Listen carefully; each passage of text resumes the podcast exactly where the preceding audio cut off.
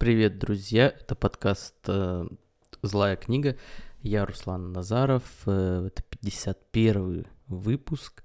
И сегодня он называется «Новый год с Эйнштейном», и я попытаюсь объяснить, почему я его так назвал. В прошлом году у меня был выпуск перед Новым годом, и он назывался «Новый год с Фрейдом». Там я рекомендовал провести ближайшие выходные дни праздничные – в январе с книжечкой Фрейда, почитать Фрейда, а, задуматься о себе, о своей жизни. И мне кажется, это была хорошая рекомендация. Но в этом году я решил продолжить то, что тогда началось как традиция, и поэтому сегодня я буду рекомендовать вам провести новогодние праздники с книгой «Эволюция физики», автором которой является, основным автором, который является Эйнштейн – Написал эту книгу Эйнштейн в соавторстве со своим э, другом, физиком Леопольдом Инфельдом. История создания этой книги достаточно банальная, потому что, ну, выглядело это следующим образом. А, другу Эйнштейна, Инфельду, э, нужны были деньги. Он не смог, скажем так, получить постоянную работу в университете, ему нужны были деньги, и он пришел к Эйнштейну с таким предложением, что давай вот напишем книгу, а полученный гонорар разделим. И ему было очень неудобно это делать, такое предложение. Это уже был 38 год, Эйнштейн был очень знаменит во всем мире, и, ну, естественно, как-то он робел, делая такое предложение, но тем не менее Эйнштейн встретил с радостью эту идею, эту книгу они написали, и то, что задумывалось как, ну, просто такое научно-популярное изложение физики и ее истории, стало со временем одним из ключ... одной из ключевых работ Эйнштейна в том плане, что в этой книге он рассказал э, о том, как работает наука, как работает физика, и именно поэтому я рекомендую эту книгу прочитать. Из этой книги вы подчеркнете, подчеркнете именно то, как работает физика, тем более от главного физика 20 э, века. Кстати, книга стала очень популярной, не зря они ее написали.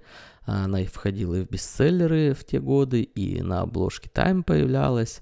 Э, поэтому говорить, что это такая проходная книга не приходится. Это такой важный, важный, важная веха в развитии науки.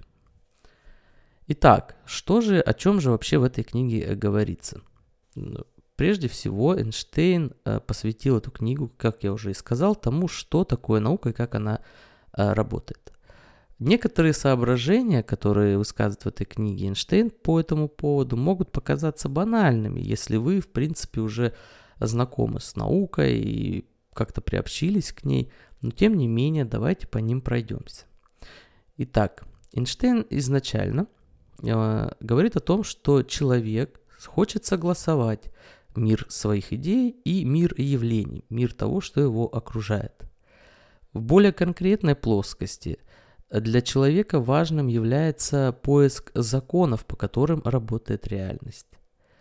Причем Эйнштейн подчеркивает, что такой поиск является бесконечным, то есть мы бесконечно приближаемся э, к познанию законов реальности, к пониманию того, как все в реальности работает. Это такая мысль, она отчасти марксистская, потому что об этом всегда говорили и Маркс, и Ленин, о том, что конечные законы до конца дойти в понимании материи, э, реальности мы не способны, мы не можем, так как э, материя бесконечна, и мы только можем приближаться, все время приближаться, все более точно познавать законы реальности, и об этом же, в принципе, говорит Эйнштейн. Кроме того, у Эйнштейна э, есть несколько дополнительных интересных мыслей, которые тоже идут в, в русле того же марксизма. Хотя эм, Эйнштейн, я не думаю, что был большим знатоком марксизма, э, хотя и с уважением относился к идеям социализма. Так вот, Эйнштейн говорит, что э, мы в своих поисках этих законов реальности всегда должны опираться на э, на практику, на опыты, на эксперименты. Но в то же время наши теории, которые мы создаем, исходя из этой практики, опытов и экспериментов, наши теории сами нам могут подсказывать э, новые э, какие-то факты, события, которые ранее мы не замечали, которые раньше не исследовали. То есть происходит все время такая взаимосвязь, перетекание из теории в практику, из практики в теорию. И это вот те основные идеи, которые в этой книге заложены. Все остальное это, так сказать, конкретное применение. Вообще книга построена интересно, там можно встретить э, отсылки к детективу, то есть как бы э, Эйнштейн строит книгу как такой детектив в разгадывании загадок природы. Есть в этой книге такие драматические, скажем так, моменты, когда э, идет беседа между двумя учеными, приверженцами старого взглядов и новых взглядов. Это достаточно необычная подача материалов в э, книге, в книге по физике. И вот этим своим содержанием, таким методологическим, и тем, как это методологическое содержание подано, эта книга, безусловно, ценная и важная, поэтому вы многое из нее узнаете – я не хотел бы сильно много спойлерить о том, о чем в этой книге, но тем не менее коснусь некоторых центральных идей, которые, как мне, ну, как мне кажется, помогут вам при чтении как-то структурировать то, что вы будете читать в, этой книге. Э, эти идеи, э, о которых говорит Эйнштейн, следующие. Прежде всего, современная физика, то, что мы называем современной физикой, началась, э, начинается, Эйнштейн, э, начинается Эйнштейном с времен Галилея и его опытов. Для Галилея важной была проблема движения. И в ходе опытов Галилея, в ходе дальнейшей там работы Ньютона было установлено, что если на тело, на какое-либо тело не действует сила, то тело движется равномерно и прямолинейно или находится в покое. Нам кажется, эта идея Э, в принципе, ну, как она может позволить описать действительность, которую, которая нас окружает, то есть всю действительность. Какие-то моменты, конечно, да, там шарик катится или шарик не катится, и вот эти, э, э, этот, этот закон, он применим к этой ситуации. Оказалось бы, как это все применяется ко всему миру. Но здесь надо учитывать, что изначальный посыл этой современной науки заключался в том, что весь мир состоит из каких-то элементов мельчайших, которые взаимодействуют друг с другом. Ну, грубо говоря, такие шарики, которые все время с собой взаимодействуют и образуют всю ту реальность, которую мы с вами видим. И поэтому вся наука вполне могла основываться на вот этом базовом законе а, взаимодействия двух частиц. И именно поэтому второй закон Ньютона стал наиболее важным а, для вот этого раннего периода современной науки. Э, по второму закону Ньютона, я напомню, сила равна массе, умноженной на ускорение. То есть Галилей устанавливает принцип, что тело, на которое не действует сила, находится в покое, либо продолжает э, равномерное прямолинейное движение. Ньютон формулирует закон о том, что э, сила равна массе на ускорение. И все это в рамках общей идеи о том, что наш мир состоит из каких-то частичек, которые все время друг с другом взаимодействуют, как раз-таки в соответствии с принципом Галилея и законом Ньютона. Э, эти идеи развиваются, и Эйнштейн показывает то, как эти идеи развиваются. В частности, он затрагивает вопрос о том, что такое сила. И в формулировке э, Эйнштейна сила это то, что изменяет скорость или направление объекта тела, когда одно тело воздействует на другое. Надо сказать, что это определение силы, оно достаточно расплывчатое, но тем не менее, оно приобретает для нас конкретику, когда мы начинаем количественно измерять то, что происходит в мире и то, что происходит при взаимодействии тел.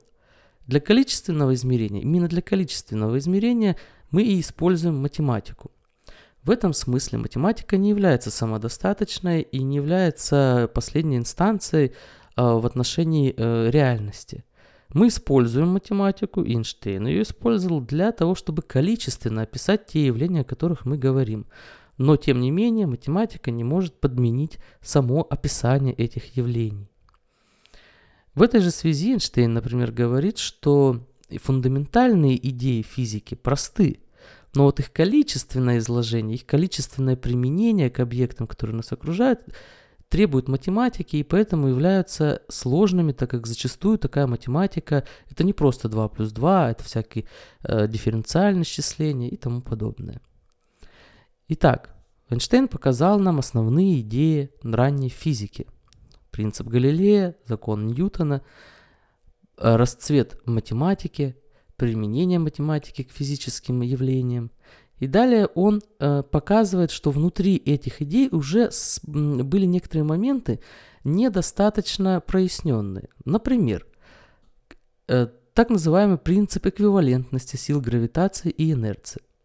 Если гравитация это сила, которая тянет да, э, шарик к Земле, то э, масса этого шарика э, и эта гравитация называется вес, да, мы привычно называем вес, то масса шарика – это то, насколько сложно количественно определяемый параметр сложности придания ускорения телу.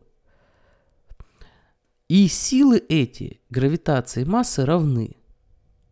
Их равенство считалось со времен Ньютона случайным, но как раз таки в теории относительности Эйнштейна это равенство получило свое объяснение.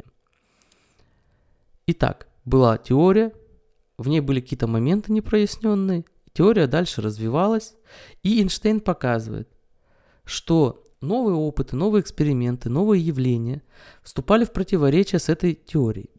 В теории просто говорилось о нескольких, там, о двух телах, которые взаимодействуют. Э, сила, с которой они взаимодействуют, проходит по прямой который соединяет эти тела. Но новые опыты показывали, что, да, и зависит от расстояния, это тоже важно. Но новые опыты показывали, что сила не обязательно действует по прямой, и а сама, сам размер силы зависит э, не только от расстояния, а может, например, зависеть от скорости вращения заряда.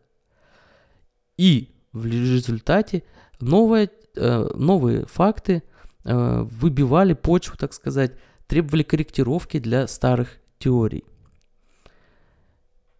И в итоге Эйнштейн отписывает подробно то эти перипетии, так сказать, размышлений, опытов, когда пытались примирить новые факты со старой теорией.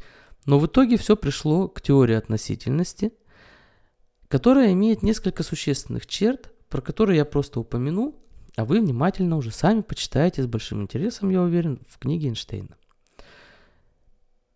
Итак, какие моменты в теории относительности стоит учитывать? Прежде всего, согласно теории относительности, нет существенного различия между массой и энергией. Энергия имеет массу, а масса представляет собой энергию. Так говорит Эйнштейн. Почему это прежде всего, на мой взгляд? Я думаю, не все бы здесь со мной согласились. Э, в этой книге Эйнштейн проводит идею о том, что вот было бы хорошо, если бы физика в конечном итоге отказалась от понятия вещи, тела, объекта и сумела описать все, что нас окружает, в понятиях поля. Именно поэтому я говорю о том, что э, идея о том, что масса равна энергии, является для Эйнштейна, для теории относительности центральной. Однако стоит, конечно, спросить, и этот вопрос возникает неизбежно, но в книге он, на него ответа мы не находим. Если энергия равна массе, умноженный там, правда, да, помним, E равно m на c в квадрате, на скорость света, на квадрат скорости света, то почему же не перевернуть формулу и не сказать, что m, да, равна энергии? В принципе, такой переворот возможен. Но раз так, то почему бы не стремиться к тому, чтобы описать всю реальность в через массу, а не через энергию. На этот вопрос Эйнштейн ответа не дает, но тем не менее настаивает на том, что было бы хорошо описать именно в терминах поля все, что нас окружает. Хорошо, следующий момент, на который я бы хотел обратить внимание. Мы привыкли э, рисовать нашу систему координат как три направления пространственных. И в этих трех пространственных направлениях мы откладываем точки – в соответствии с временем, то есть в соответствии с изменениями, которые происходят в процессах. Однако эту картину Эйнштейн называет динамической и предлагает ее заменить статической. Когда мы имеем только одну ось для пространства, но которая объединяет э, те три пространства, о которых мы говорили раньше, и одну ось временную. Таким образом, мы из этой картины четко видим, что э, время никуда не исчезает, прошлое никуда не исчезает. Это такие элементы на той же оси, это элементы измерения, которого мы просто не видим. Мы ощущаем время, мы можем его измерить, но мы не видим время, и поэтому мы не видим прошлое или там будущее, но тем не менее в самом измерении времени и прошлое, и будущее заложено. И еще один момент, касающийся знаменитого лифта Эйнштейна. Благодаря лифту э, Эйнштейн показывает, что движение относительно. Если человек падает в лифте, э, ну, лифт, конечно, находится не на Земле, потому что он где-то в космосе, он падает, падает на Землю. Э, если человек падает в этом лифте, и рядом с ним падает носовой платок, говорит, например, Эйнштейн, тогда человек не увидит движения этого носового платка, потому что они будут падать с одним ускорением. Но внешний наблюдатель движение отметит. Исходя из этого мысленного эксперимента, э, Эйнштейн предложил убрать, скажем так, системы координат и заменить все полем гравитации, которое объединяет и внешнего, и внутреннего наблюдателя. Это три, третья идея, на которую, мне кажется, очень внимательно надо посмотреть, когда вы будете читать книгу «Эволюция физики» по Эйнштейну. И в заключение я хочу сказать про квантовую физику. Вот что пишет Эйнштейн. В квантовой физике мы имеем только законы, управляющие изменениями вероятности во времени. Таким образом, здесь, э, цитата, закончилась, таким образом э, мы здесь получаем с вами, что э, само поле изменений, поле вероятности является чем-то таким физическим, материальным.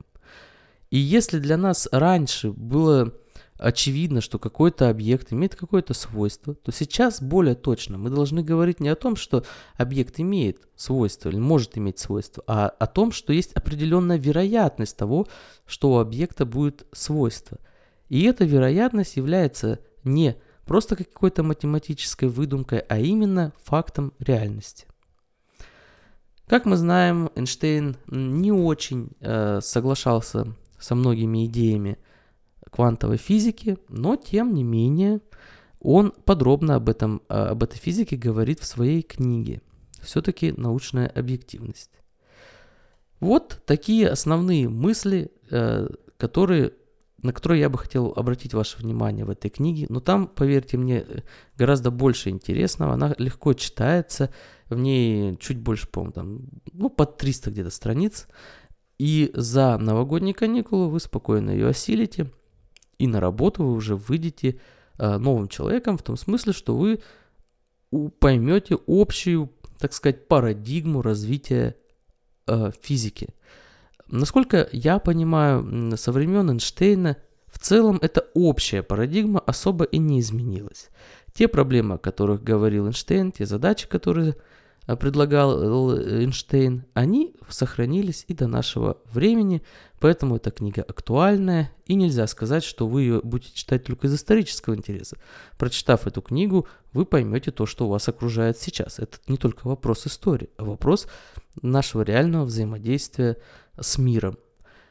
Поэтому еще раз, эволюция физики, автор Эйнштейн и Леопольд Инфельд – настоятельно рекомендую. Можете и, кстати, в подарок кому-то эту книгу подарить, а можете попросить, чтобы это, этот подарок сделали вам.